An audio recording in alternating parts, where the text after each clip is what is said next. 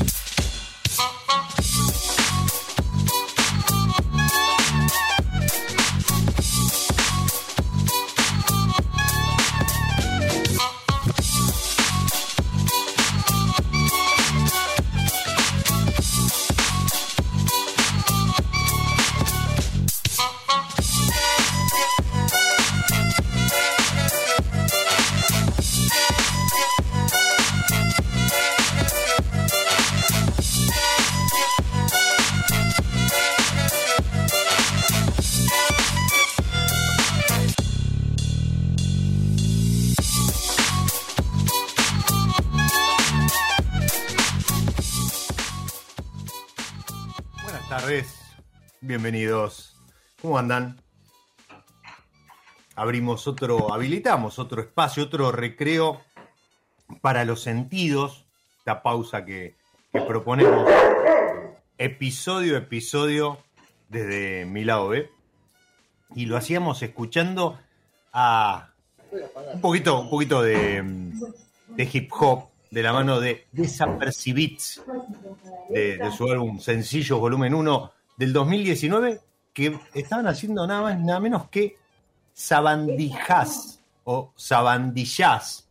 Y, y es el pie perfecto para darle la bienvenida a él, no porque sea un sabandija, sino porque vamos a estar hablando de peripecias, de sabandijas y, y de otras hierbas, con el padre de Finca La Coti y el padre de La Coti. Bienvenido, Fede Mastronardi, a mi lado B. Diego, ¿cómo te va? Antes que nada, buenas tardes. Gracias y comentame si me escuchás bien porque por un momento los perdí, salí de la conexión y volví a entrar. Está perfecto, se escuchó incluso algún ladrido por ahí. Que, eso ah, sí creo que son, esos son sabandijas. Sí, señor, afirmativo. Así es, ¿cómo estás? Buenas tardes. Muy bien, muy bien. Mirá, yo haciendo los deberes un poco, eh, nada, con Fede hace en realidad con Fede a través de sus vinos. ocho años que nos conocemos, y un poquito más a lo mejor, eh, de la mano de, de Gonza Sosa, este, a quien mando un abrazo enorme, cada tanto nos cruzamos en algún evento con él, que en ese momento nos cruzamos en una feria, creo que en, en algún wine tour, y me dijo, mira, tenés que probar este vino, tengo un Malbec que lo, tenés que probarlo, tenés que probarlo porque te va a gustar, es un proyecto nuevo, está arrancando. Y, me, acercó una, botella, tenía en el auto, andaba, andaba este, con, alguna muestra, y, y ahí conocí Finca La Coti. ¿Sí? Un proyecto familiar que recién estaba dando sus primeros pasos y, creo que es, em, es el, pie perfecto para, para, preguntarte, porque yo decía, ¿no? Ahí en la presentación con el flyer, decía las vicisitudes, la, la peripecia que es para, para alguien en Argentina, y supongo en, en contexto mediante, independientemente de ello, en cualquier parte del mundo, eh, arrancar un proyecto personal, un proyecto familiar. Eh, yo decía este, que, que, sos fe del papá de la Coti, porque la Coti eh, es tu hija, pero aparte con vos están, entiendo, tu, tu señora, este, no, Noemí, está tu hermana. Así es. también parte del proyecto. O sea, eh, eh, son familia llevando adelante un sueño seguramente de, tener un, vino propio, aprovechando a lo mejor ahí algún viñedo que, llegó por, por herencia, etcétera. Pero vamos a eso, vamos a ese momento, a ese decir, che, hagamos un vino. ¿Sí? Hagamos un asado, tomemos Fernet, no, hagamos, un, vino, hagamos un vino y tomemos Malbec. Exactamente, mira, bueno, antes que nada, sí, la historia comienza eh, tal cual vos la describís, con Gonzalo Sosa, eh, allá debería ser más o menos por el año 2014. Sí, exactamente. Por ahí. De hecho, de hecho, la etiqueta era Finca La Cota Malbec 2014. Sí, señor. Bueno, entonces en eso sucedió el encuentro en el 2015. Exactamente. Por ahí debería andar la cuestión y Gonza, que en aquel momento eh, se ocupaba de todo lo, que era la zona oeste y también algo de capital, y seguramente fue en algún wine tour urbano que se hacía, eh, y ahí fue que te comentó, te, te debe haber dado alguna muestra, y ahí empezó un poco la cosa y ahí continuamos esta, esta, este, ida y vuelta un poco medio cortado, ¿no? En estos últimos tiempos con, la cuestión de la pandemia y demás. Pero bueno, volviendo un poco a tu pregunta y a tu consulta de cómo arranca esto, en realidad todo esto arranca en el año 2004, un poco mm. más atrás, donde, bueno, por una eh, decisión, digamos, familiar de buscar alguna alternativa a a, los, que, a los quehaceres y al día a día eh, financiero y económico, bueno, hagamos algo, algo diferente. Y siempre tuvimos una conexión muy especial con la provincia de Mendoza, porque mi esposa Noemí tiene familiares y tuvo familiares desde, desde, que ella recuerda, desde muy chica, y de viajar mucho eh, por visita a, a la ciudad de Mendoza. Y bueno, yo conocí la ciudad de Mendoza y Mendoza toda gracias a ella y, a su familia y uno queda muy enganchado, ¿no es cierto? Pasó, pasó un tiempo y bueno, después surgió la, posibilidad de tener una propiedad allá en Mendoza, específicamente en Vistaflores, en el Valle de Uco, sí. muy cerquita al oeste de Turuyán, y, y, ahí empezó todo.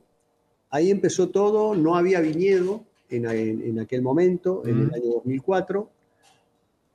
había ciruelos, eh, que son las ciruelas que se usan para, secar, las que se venden en las dietéticas. Uy, qué y el viñedo vino recién por ahí por el año 2010. 2009, 2010 empezó a armar el viñedo también en, una parte de la finca. Y bueno, la primera añada que pudimos vinificar un poco fue la 2014, que fue la primera que, vos conociste. Ahí arranca un poco la cosa, ¿no? Ahí es, ahí es el, motorcito que, empieza a funcionar. Eh, sí, más o menos siempre se estima, ¿no? Siempre se dice que arrancando desde cero son, son cuatro o cinco años, eh, que es también un, pues viste que, hay mucho de, algo así de, cuento urbano, de leyenda urbana, en donde, ah, no, tengo unos pesitos, voy a hacer vino. Claro, pero empezar un proyecto requiere, requiere otros tiempos, ¿no? Estos cuatro o cinco años, desde que plantás hasta que empezás a producir o podés tener tu, primera añada, eh, son, son cuatro o cinco años eh, alguna vez un productor me decía, son cuatro o cinco años que vos te sentás, mirás el viñedo y lo único que haces es poner plata. Así es, ni más ni menos. Para la poda, para esto, para, el recorte, etcétera. Para, para todo, para todo. Porque vos tendrías una manera quizás de hacerlo un poquitito más rápido en tres años que, eh, que, la viña empiece a, darte algo como para empezar a hacer las primeras pruebas, pero es todo, es todo muy, muy nuevo y a partir de ahí, del cuarto, quinto, sexto año, es donde debería de empezar a estabilizarse un poco la producción sin contar tener un evento meteorológico adverso, ¿no es cierto? Sí, además. Hablemos, en condiciones normales. Sí. Eh, nosotros, eh, esa, ese mecanismo que tenés de, hacerlo es comprando directamente plantines en los viveros y vos plantando el plantín en tu finca vas a trabajarlo de una manera un poquito más rápida que haciéndolo de la manera que lo hicimos nosotros por una cuestión económica que es a partir de una poda de otro viñedo, comprar eh, estacas que se llaman, que son lo, que queda de la poda, ¿no es cierto? Exacto. Eh, estacas de Malbec, estacas de la variedad que elijas vos eh, implantar. una vez que tenés las estacas, lo que se hace es las guardás por un año en fardos, en fardadas, enterradas en algún lugar, en este caso enterradas en la propia finca. Haces un pozo grande, un cuadrado, un metro para abajo o un poco menos, pones esos fardos, lo tapás y esperás. Es como guardarlos, que estén húmedos. Sí. Al año siguiente lo sacás y armás tu propio vivero. ¿Sí? Sí. Plantadas una muy cerca de la otra, a continuación de la otra, no como el espaldero que vos te estás imaginando. Ok. muy, muy cerquita una al lado de otra esa planta empieza a, crecer, empieza a, trabajar, empieza a tener hojas, empieza a, florecer, tiene su propio ciclo. Entonces tenés que esperar un ciclo o dos ciclos y una vez que la planta ya tomó un poco más de forma, de, tamaño y, que ya tiene un poco más de resistencia, la sacás de ese vivero y sí ya la llevas a armar el viñedo en espaldero como eh, las hileras. Las hileras, claro. Ese es el momento donde, digamos, más tenés que empezar a invertir porque necesitas palos, necesitas alambres, eh, necesitas eh, hacer los hoyos para plantar cada una de las plantas, necesitas riego eh, frecuente, cuidado, constante, ya empieza a, a, tenés que tener en cuenta el tema de la poda, del momento de cuándo podar, cuando no podar, la planta empieza a tomar forma de, viñedo, como te lo, te lo imaginás, ya empieza a crecer más en altura, necesitas el segundo alambre y después viene el tercer alambre y después viene el alambre móvil para acompañar ese crecimiento que se va hacia arriba y después todo lo que sobra del último alambre para arriba se, se despampana allá más o menos por el mes de, ya en diciembre, enero, febrero, cuando los crecimientos son muy largos, eh, haces el despampanado. Bueno, no paras nunca de, hacer trabajos en ningún momento del año, salvo ahora, en este momento preciso, ahora que se, en el caso nuestro, como regamos por manto, no regamos eh, por goteo, es decir, regamos a partir del derecho de riego que eh, el Departamento General de Irrigación asigna a la propiedad un turno determinado, regás la cantidad de horas que te toca. Y hay un momento del año que se produce la corta del agua, que en el caso nuestro es ahora. El último riego fue hace unos 10 días más o menos y durará unos 40, 45 días eh, sin agua. Ok. Hay un, par, perdón, un par, de comentarios, Fe. Ahí, eh, para el que está escuchando, Fede recién decía, el riego por goteo, que es el típico que uno ve a veces, que es la manguerita esa que acompaña el alambre y que va goteando, sí, muy de precisión, muy ajustado, medible incluso y demás. Y el riego por manto es, no es otra cosa que cuando, como bien decía Fede, te, tenés el permiso, el horario, la ventana horaria de riego, ahí lo que haces es inundar la finca. ¿Sí? sí, Sí, sí, sí, por decirlo, por decirlo de alguna manera, Sí, es sí. así. A vos te controlado, toca- controlado. Claro, exacto. A vos, en el caso nuestro, te lo voy a, a- a poner con un ejemplo que fue real hasta el último riego. El riego eh, nuestro arrancó el último, el- este viernes que pasó, no. El anterior a las 22 horas, viernes 22 horas, y terminó el domingo a las 9 de la mañana. Ok. A las 22 horas va una persona, abre la compuerta, previo a eso prepara una especie de, este, de- de caminito, de, de surco, por donde va a, a pasar el agua, hasta que se va metiendo en las hileras. Cada hilera ya tiene preparado su surco para que el agua entre y circule. Por desnivel, va, el agua va y viene, va y viene, y se riegan este, todas las hileras. Que, eh, yendo a un meme, sería algo así, ustedes escucharon bien, ¿no? Viernes 22 horas, o sea que sería algo así como es viernes y tu finca lo sabe, ¿no? Es viernes de Eh, riego. Y, la cepa lo sabe. la- exacto. No, a ver, esto también da cuenta de que, que tampoco es eh, eh, todo maravilloso de, no, a, la- a las 18 me fui a casa, No, y no. me descorcho algo, no, o sea, eh, en, el, en el tema este de las ventanas horarias de riego te puede tocar 22 horas, como 4 de la mañana, ¿sí? O, o- o- o día de semana, o feriado, o lo que sea. No hay este feriado. No, no, eh, totalmente. eh, Navidad o este Mm. Día del Padre, digamos. Exactamente. O sea, en- entra el agua y entra el agua. Sí, sí. Obvia- obviamente, una vez que, digamos, el riego está organizado, los surcos ya están marcados, porque siempre eso se corrige, ¿no es cierto? Cada tanto tenés que hacer trabajo de corrección para que los surcos queden bien, para que el agua pase bien, para tratar de desperdiciar, de que no se desperdicie eh, agua. Y vos abrís la compuerta, el agua pasa, ves que quedó bien y no te quedás mirando. No, no, desde está el claro. domingo a las Sí. 22 22, a las 10 de la noche hasta el domingo, desde el viernes a las 10 de la noche hasta el domingo a las 9 de la mañana viendo cómo pasa el agua. La haces entrar, ves que camina bien, listo.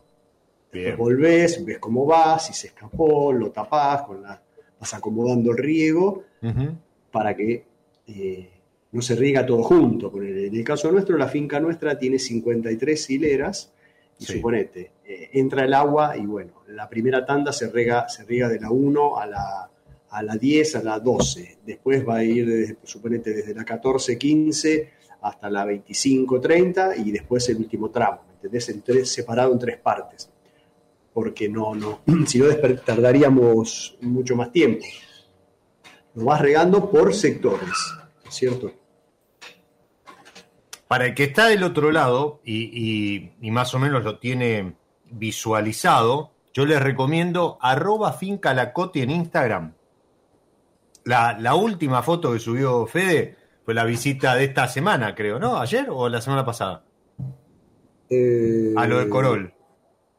El lunes pasado. El lunes pasado. El Eh, la semana pasado. pasada estuviste con Corol. Bueno, la anterior, la anterior es una foto que muestra justamente el, mo- el momento este, ¿no? Cuando el agua entra en la finca y cómo se van marcando los surcos eh, en cuanto a lo que es un riego por manto. Por eso, cuando lo vean, yo decía que se inunda eh, eh, porque visualmente es contraposición a lo que es el riego por goteo, que a la vista es prácticamente imperceptible. ¿sí? Es una gotita que va cayendo ahí sobre la planta con, con cierta constancia. A la vista eso resulta imperceptible. El riego por manto no, se ve el agua ingresando en la finca, en la finca perdón, y, como decía Fede, recorriendo los surcos. Y lo otro que comentabas es, claro, ese fue el último riego porque ahora la planta ya está, ya hizo su tarea, ya nos dio los frutos, ya se, se cosechó y ahora entra en reposo, ¿no? Lo que se conoce A como... descansar, Exactamente. exactamente. A descansar un tiempo. ¿Hasta cuándo se descansa? Hasta que viene, vuelve el agua. Ahora eh, es tiempo también de pensar eh, en la poda. No tenemos apuro, en nuestro caso en particular, en, en podar tan, tan temprano. Lo que tratamos de hacer es, eh, desde el año pasado, tratar de podar un poquito más tarde para tratar de evitar alguna helada tardía que nos agarre en el momento más crítico de, de- de cuaje. Sí. Eh, tratar de, de estirar un poquitito eso pero ahora sería tiempo de poda, reposo y cuando vuelve el agua otra vez el ciclo empieza a regar de nuevo y a, esperar después. Exactamente. Por eso también van a ver, este, los que están del otro lado van a ver, van a escuchar eh, que hay mucho, mucho enólogo, se podría decir de gira, ¿no? Con mucha presentación y demás, porque la realidad es esa, que eh, ya la cosecha ya está ingresada en las bodegas, ya los vinos, los del año ya este, están descansando prontos a ser embotellados y los que son de guarda ya están descansando para ser después traspasados a, barrica. Eh, en el caso de ustedes, yo te, quería preguntar, cuando en el 2010 plantaron, 2010, 2009, 2010. Sí, 2010. 2010. 2009 y 2010. Plantaron, eh, pues yo mencioné ese Malbec 2014, ¿solo Malbec o empezaron ya a pensar en alguna otra variedad? No, eh, no se plantó solo Malbec desde el, desde el inicio.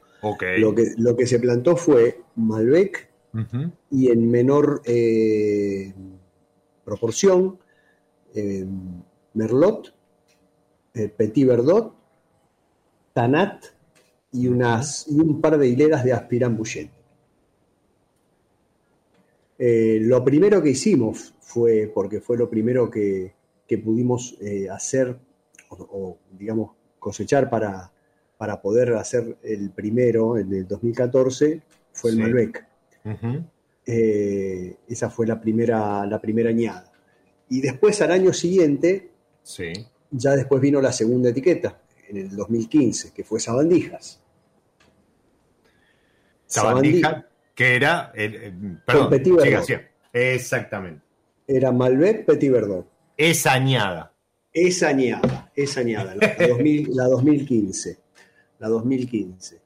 La, al año siguiente, 2016, es decir, los Malbec los, venimos repitiendo todos los años, el 100% Malbec.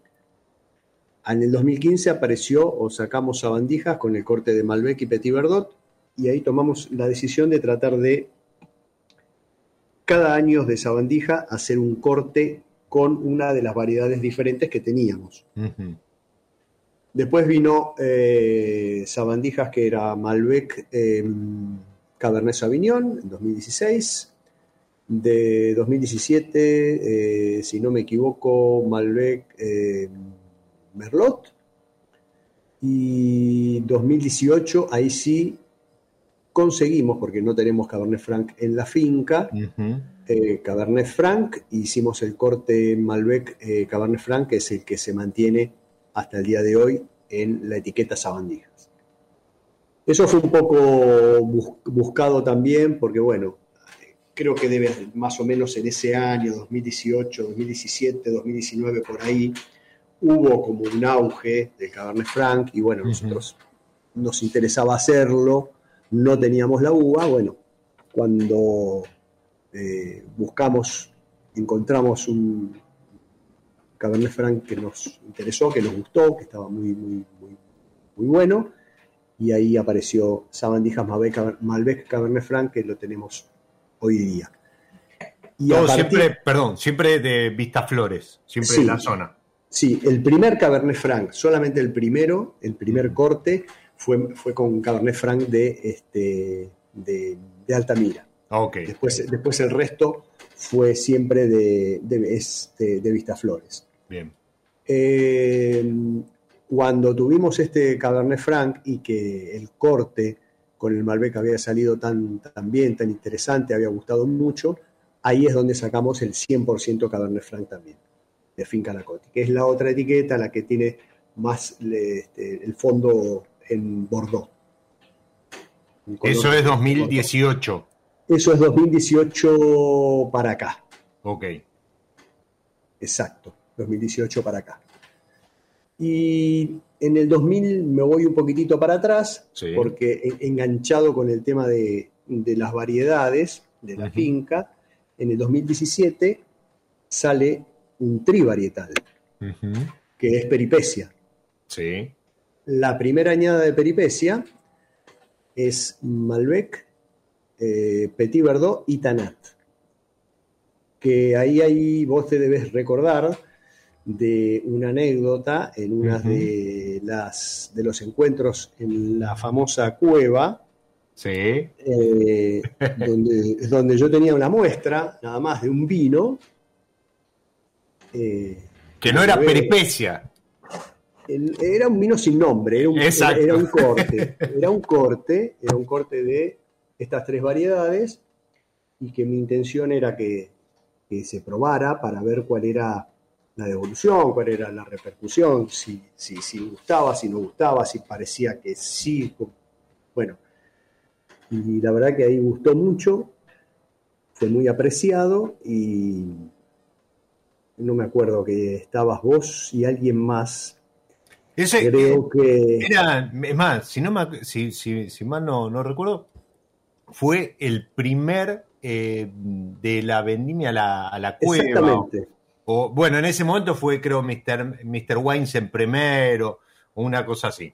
Eh, pero fue el primer evento en el cual, para, para los que no lo conocen, Musu, ¿sí? De, este, la cueva, eh, o de Mr. Wines, de la vinoteca, eh, en lo que organizó, ¿sí? Eh, fue que los productores, amigos de, de la vinoteca, lo- lo- los productores cueveros, como lo llama él, presentaran los vinos del año. Entonces, ¿ahí qué sucede? Claro, hay vinos que ya están terminados, otros, eh, eh, los que están terminados son los componentes o están ¿sí? preparándose y eh, muchas veces pasa esto, lo, lo que cuenta Fede, que hay productores que llevan vinos que son pruebas del año, ¿no? Son, son, en ese momento Fede decía, era un corte que a él le había gustado, pero eh, estaba... Hay que, ver, hay que ver qué pasa. Claro, hay que ver qué pasa, porque en definitiva, eh, siempre decimos, el, el que tiene la última palabra es el consumidor, ¿sí? Entonces, este, a uno le puede gustar mucho, pero sabemos que eh, financieramente, económicamente, el, el vino además tiene que ser viable comercialmente. Y, y efectivamente, ¿sí? Volvemos a repetir, un corte de Malbec, Petit Verdot y Tanat.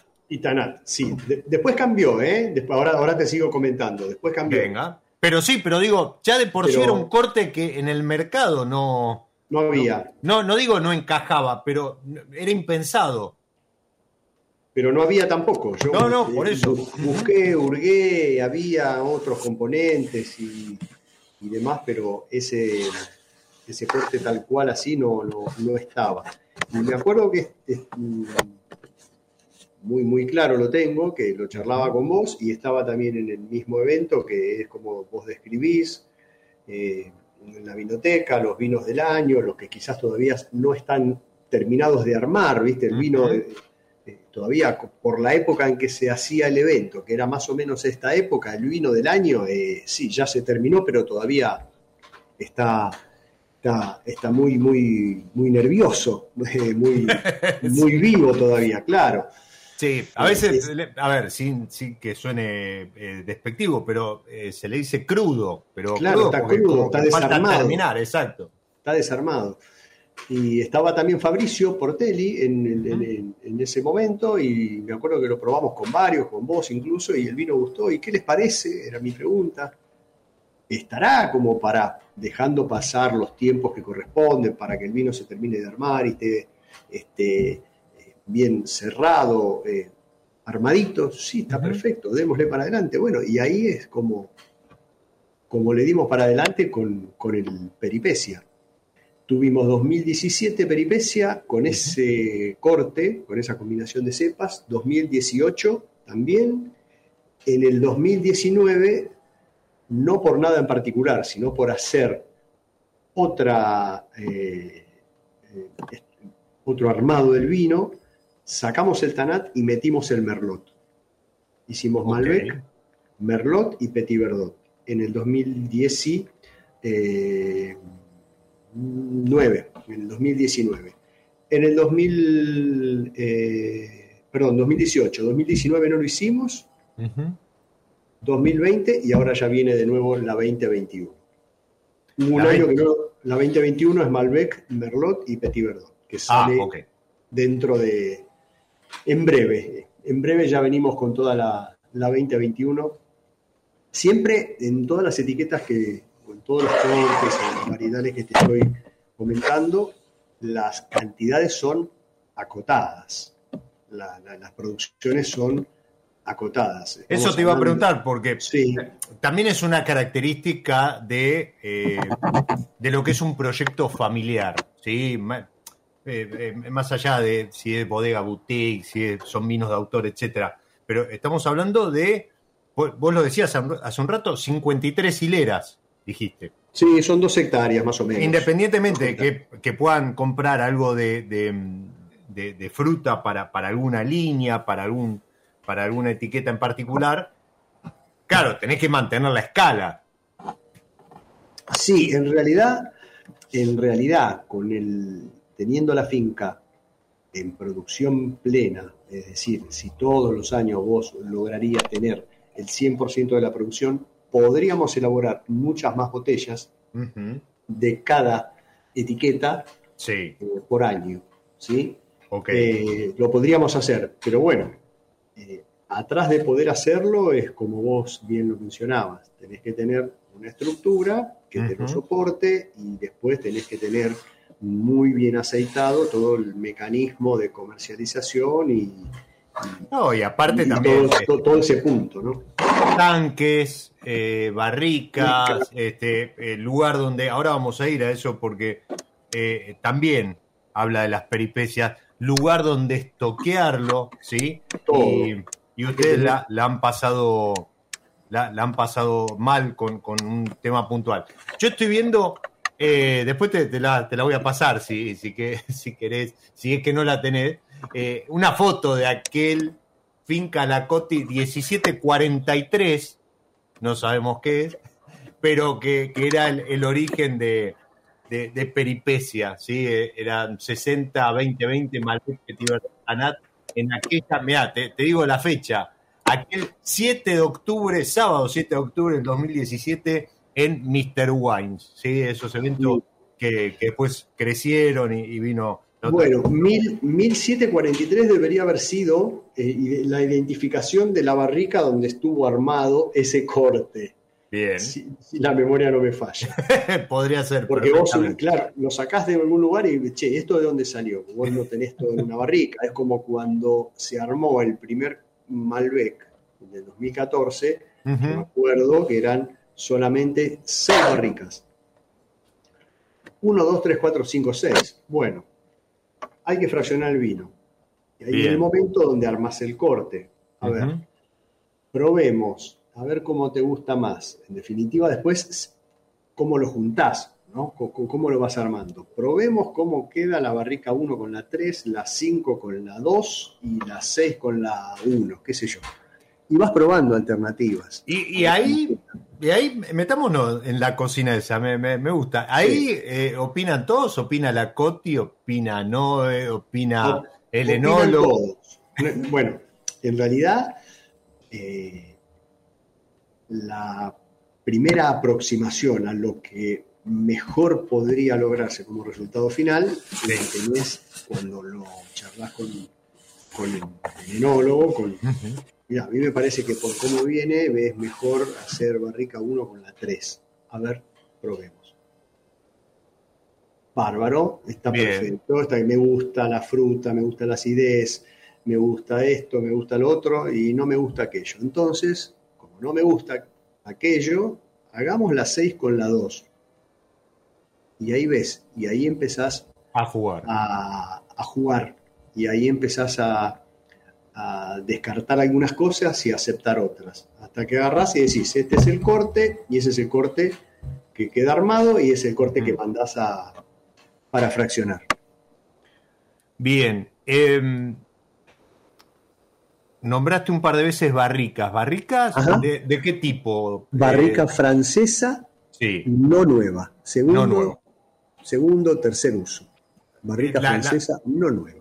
¿Las compras nuevas y, y la- las, entre comillas, las quemás con, con alguna primera añada o no? No, no, no, no, no, no. tirás a- directamente No la- usada. Claro, directamente usada, no se compra nueva. Perfecto. las los, grandes, los grandes vecinos Sí.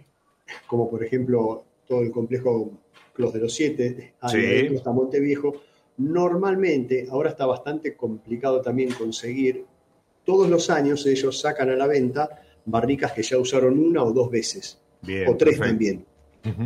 Entonces la misión es tratar de eh, estar atento cuando sale algo de esto, como para ir y, y comprar alguna, alguna barrica en buen estado. Bien. A veces lo más interesante eh, es tratar de conseguir barricas que a pesar de tener, eh, digamos, ser modelo dos años o tres años de antigüedad, por decir así, pero Sí. en, real- en realidad estuvo esos dos años, esos 24 meses o 18, Ujú. un solo vino. Claro. Ok. No es que se, se vació el, el vino de la 2019, entró en la, en la 20, Ujú. se sacó el 20 y entró el 21. No, se entiende. como- se entiende que sea segundo uso. Claro, es como decir, este, el auto, eh, primera, lo- es- tiene tres años de antigüedad, pero lo manejó, es, es primera mano, que tuvo una sola persona. Esa barrica la tuvo un solo vino.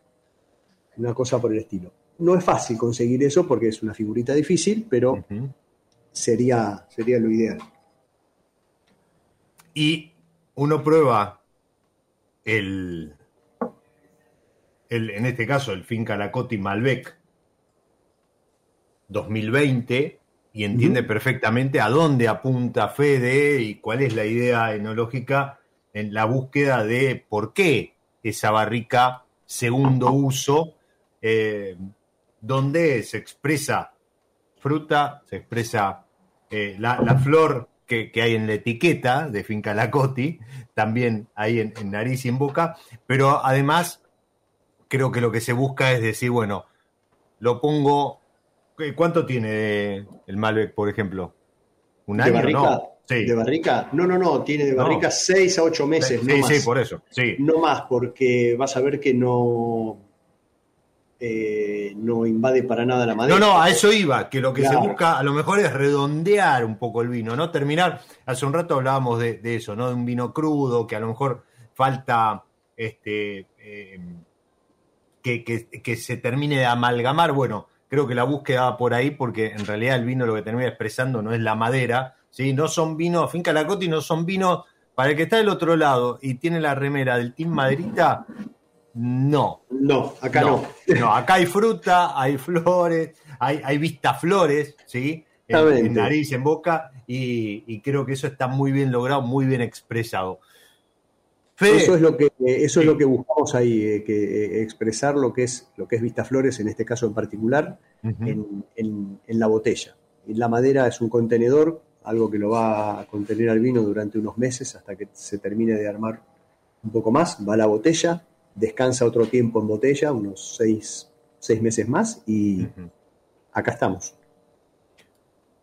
Vamos a hacer una pausa dentro de esta pausa, ¿sí? Vamos a, a meter un pequeño corte musical y siempre de la mano de, de los amigos de San Felicien, que, como decía hace un par de episodios, en algún momento desafiaron a hacer algún acuerdo, algún maridaje entre variedad y música, ¿sí? Elegir alguna de las variedades que San Felicien pone en sus, en sus etiquetas, en sus líneas, y jugar con algo de música.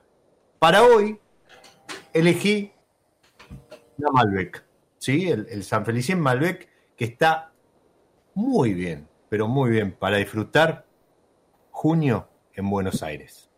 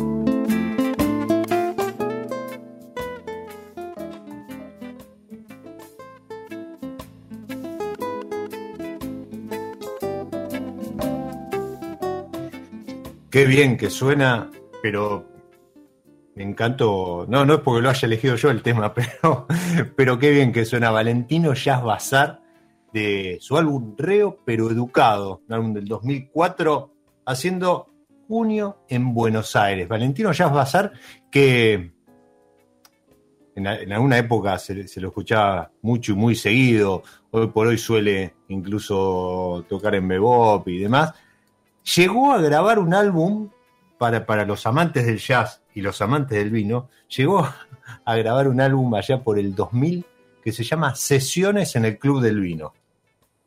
Nada, para buscarlo, Spotify, YouTube Music, Deezer, y, disfrutarlo. Copa de Malbec, San Felicien en mano.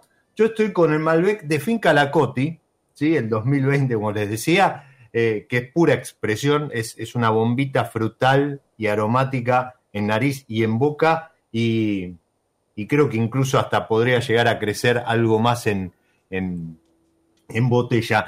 Pero mm, esa es la parte feliz del proyecto, de un proyecto familiar, de, un pequeño proyecto, un pequeño productor como, como es eh, Finca Lacoti.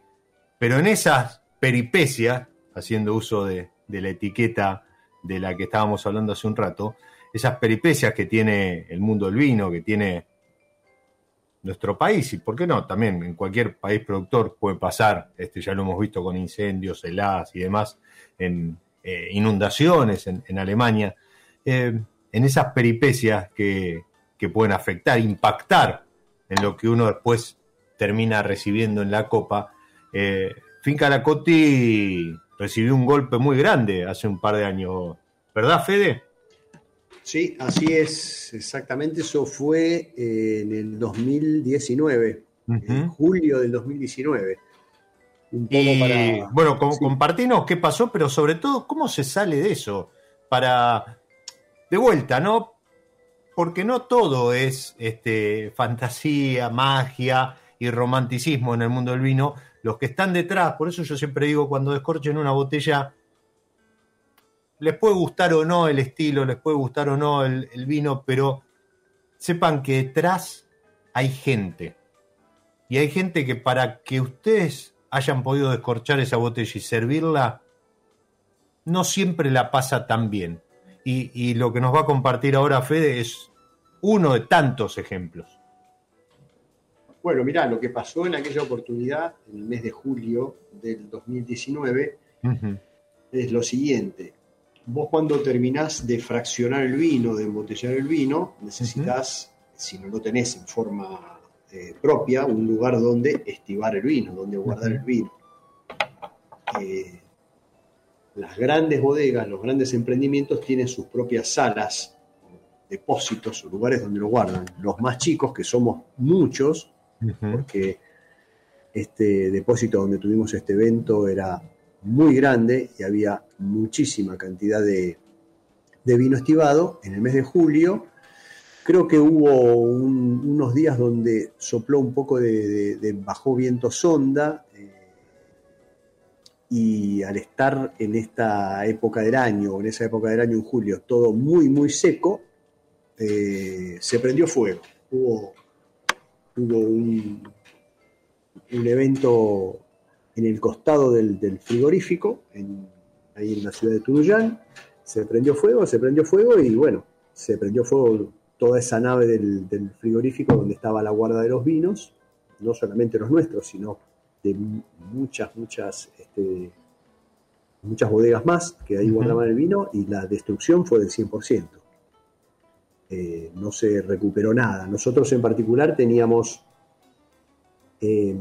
los vinos, obviamente, y muchos insumos, es decir, caja, mm. cajas, etiquetas, cápsulas, eh, y bueno, todo, toda una añada que se perdió.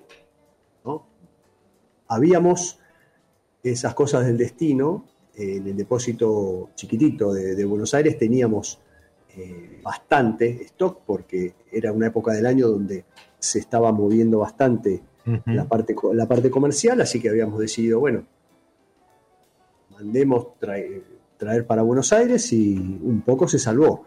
pero así como un poco se salvó, mucho también se perdió. ¿Cómo, se, cómo seguís? ¿Cómo te recuperás o cómo avanzás? Y poniéndole mucha voluntad, mucho esfuerzo, eh, tratando de, buscar de alguna manera el lado positivo de la situación. Es una prueba que tenés que superar y seguir para adelante. Pensar en, en lo que te quedó, en lo que tenías y mirando ya para la siguiente cosecha, que era la 2020. No hay mucha alternativa. Ni más ni menos, es eso. En, en cuanto a la parte contractual económica propiamente dicha, ah, hay un seguro, hubo un seguro que se hizo cargo, obviamente, eh, por parte del, del frigorífico, pero el evento fue en julio y eh, las compensaciones llegaron un rato más tarde. Con, con lo cual, eh, algo se pudo recuperar. Alguna parte se pudo recuperar. Claramente, eh, como vos decís, ¿no? Lo, lo que era añada, lo que era vino, eso no, no hay compensación No, no, que, no. que te lo devuelva porque claramente se, se perdió. Eh, Se perdió, no, fue un desastre, eso ardió a, a una temperatura tal que las botellas explotaron directamente. Fue un, eh, recuerdo que fue un año particularmente, esto fue justo antes del el año anterior a la pandemia, fue particularmente un año donde hubo muchos focos ahí en Valle de Uco Sí. eh, con, con distintos daños a distinto nivel. Creo, eh, eh, puede ser, había algún productor de papa o, o fruta seca, algo también, ¿no? Que, que No, ahí, lo que pasa es que lo este frigorífico en particular sí, tenía, tenía, tenía, y ahora volvió a tener porque lo reconstruyeron y demás, no sé si tiene guarda de vino en este momento, pero en una de las naves tenía guarda de vino y en otras naves, también refrigeradas o a, o a temperatura, a la temperatura que corresponde, también podés guardar eh, fruta fresca. sí, exacto. manzana, manzana, pera, eh, y también puedes guardar hortalizas, puedes guardar tomate, puedes guardar papa, podés estivar lo que creas conveniente vos como productor que, que tengas que estivar o guardar, porque a vos te llega la fecha de cosecha, lo tenés que cosechar, pero quizás no tenés todavía la cadena comercial armada para mandar, no sé, el producto que fuere a- al resto del país. Entonces, tenés la necesidad de guardarlo en un lugar. Pero bueno, eh, ese fue el, el- el evento que, que ocurrió y te pega, obviamente que te pega, eso es, una, es fuerte, porque es de, hoy está el vino y mañana no está más. Totalmente, totalmente. De Valle Duco se lo asocia hoy por hoy, marketineramente es, sinónimo de, vino, pero como decía recién Fede, hay, hay mucho productor de fruta seca, de, frutales y, demás, que eh, pequeño, entonces tienen que recurrir a este tipo de depósitos eh, antes de hacer la distribución final y demás. Y, y bueno, nada, son, son peripecias Ni más ni este, menos. Ni más ni menos que un, un productor puede sufrir, ya sea pe- chico o grande, eh, obviamente el impacto es distinto, la espalda para, para soportar un golpe de este, de este tipo es distinto, pero sin ir más lejos, sin ir más lejos, fíjense lo que sucedió o sucede año tras año en Australia o en, en Norteamérica con los incendios, lo que sucedió en, en Alemania con, con las inundaciones, lo que pega la helada en Francia y, en parte de España. Eh, eh, yo insisto siempre sobre eso, eh, eh, mucho respeto hacia una botella de vino, mucho respeto hacia el contenido de una botella de vino. De vuelta, uno se puede encontrar con vinos que son más o menos de su estilo, que nos pueden gustar más o menos, pero sepan que detrás hay trabajo. Y, y no solo eso, sino que a veces hay que pelearla un poquito más de lo que eh, habitualmente sería la media, ¿sí? Para poder lograr que ustedes disfruten. Del otro lado, un Finca Lacota y Malbec, como el que estoy disfrutando yo, o cualquier otra etiqueta. Pero yo hace un rato subí una, una foto en la previa, no solo de Finca Lacota y Malbec, sino también de un semillón, ¿sí? Que es como la, última figurita para, para, Completar, para completar el álbum por ahora, ¿no? Por ahora, eso me gustó, por ahora. ahí va, ahí va. ¿Qué, ¿Cómo llegamos al semillón? Bueno, ¿cómo llegamos al semillón? Eh, Digo, ¿por qué, perdón, perdón, ¿por, qué, hago ese hincapié? Porque por lo general en, un proyecto uno, viste, va por el Malbec, vos lo dijiste, el, Cabernet Franc, el Sauvignon Blanc, el Chardonnay, y, que son las etiquetas que, que se mueven en góndola. Eh, el semillón, si bien es una etiqueta, una variedad, perdón, que, nos ha dado muchas satisfacciones históricamente y hoy está como en una revalorización, es como que todavía le tenés que contar al consumidor qué, de qué va el semillón.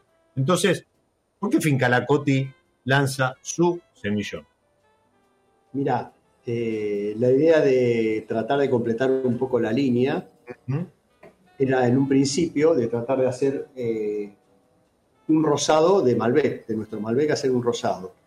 Y por alguna cuestión o por otra nunca lo pudimos hacer porque era una cantidad, porque era como una cantidad muy muy chiquita, muy acortada.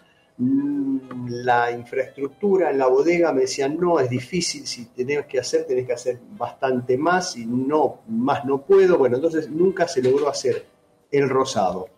Hasta que el año de la, de la pandemia, cuando arrancó la pandemia, en el 2020, en febrero del 2020 ya habíamos coordinado con la bodega, yo había levantado la mano porque sabía que iba a venir un Sauvignon Blanc, levanté la mano y dije, voy a querer un poco de Sauvignon Blanc, no tenemos uva blanca en la finca, pero esta uva, este Sauvignon Blanc era de una parcela muy muy buena de de Chacalles, de una finca que está dentro del predio de, de The Vines, mm. y, nos anotamos con ese Sauvignon Blanc, que salió espectacular y que voló y que era una belleza.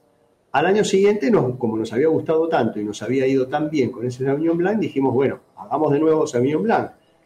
Y ahí el precio de la uva se había disparado por las nubes, como está pasando este año de nuevo sí. este 2022. Entonces, en el 2021, junto con el enólogo que hace nuestros vinos, que aprovecho y lo vamos a nombrar, es Luis Soria, de, la bodega nuestra, y eh, Sauvignon Blanc no pudimos conseguir, no, no hay, está muy caro, piden cualquier cosa, así que, pero te voy a hacer probar este semillón. Él ya tenía preparado un semillón en la bodega, en marzo, esto estoy contando, en marzo del 2021, recién empezaba a hacerse el vino porque se cosechó en febrero. Y la verdad que me llamó la atención, me gustó mucho, era algo completamente diferente al resto de los blancos que, conocemos. No tiene nada que ver con el, con el Sauvignon Blanc, no tiene nada que ver, es una cepa completamente diferente, distinta, con una nariz impresionante y y acá está y está yendo muy bien. Esta es la, primera añada, la primer, em, el, primer acercamiento con, el semillón. Yo tuve la oportunidad de eh, probarlo medio a las apuradas, medio en el apretuje de vinos y negocios. Em, sobre el final. Sobre el final, ahí sí, la verdad que yo siempre digo, fui, fue más la gente que saludé que los vinos que probé en, esa, en esa noche. Bueno, eso está bueno, eso habla bien. Bueno, gracias. Eh, pero este, este que, me acercó Fede, a quien le agradezco, eh, le vamos a dedicar su tiempo. Así todo en las apuradas, un semillón de 3.5 sobre 5 en, mi puntuación, lo cual eh, no, no, es, no es menor. Es una variedad que a mi gusto, em, si bien se puede tomar fresca o, así, ¿no? En, 2022, el año que estamos transitando, la 2021, pero creo que el tiempo en botella le suma mucho. Este, aparece, ahí la nota esa tan clásica, hoy, hoy leía newsletter de, de Nati Torres, esa nota de, miel o, esa, esa sucrosidad en, boca, ese pesito en boca que tan característico que, le aporta mucho, suma mucho. Así que ya, ya te vamos a dar devolución de esto. Y mm, Fede, se nos fue el episodio. Volando. Yo no sé si, si hay alguna otra novedad a la cual nos tengamos que, para la cual nos tengamos que preparar de esta 2022, o, o hay algún pendiente que vos digas, esto, esto, bueno, el rosado sí, obviamente. Ese, ese sería uno, una, una asignatura todavía, pero para la 2022 venimos bien con, este, con los tintos, mantenemos lo- la línea de los tintos tal cual y estamos viendo eh, a ver qué hacer con respecto a, a alguno de los blancos. Te vuelvo Bien. a repetir, mm, hoy este, estábamos conversando con, con- con la gente en la bodega que no hay, eh, está complicado, al menos para, para, para la, la modalidad como lo estamos tratando de hacer nosotros, al no tener la uva blanca propia, eh, tratamos de buscar dentro de la zona lo mejor y está complicado conseguir. Bien. Así que bueno, veremos. Por lo Seguiremos. pronto todavía, to- todavía tenemos se- semillones de este eh, 2021, todavía hay stock. Así Bien. que como para pasar el invierno y demestificar que el blanco es solamente de verano. Totalmente, totalmente. Y sobre todo la semillón. La semillón creo que va muy Sí. bien para el invierno. Perfecto.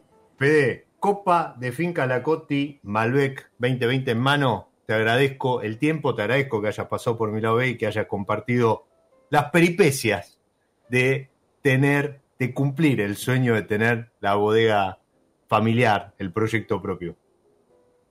Diego, gracias a vos, gracias. Un placer charlar, como siempre.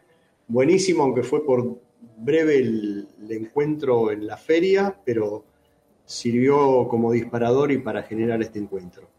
Así que Así es. gracias, gracias. Gracias por ocuparte, preocuparte y comunicarlo de tan buen modo.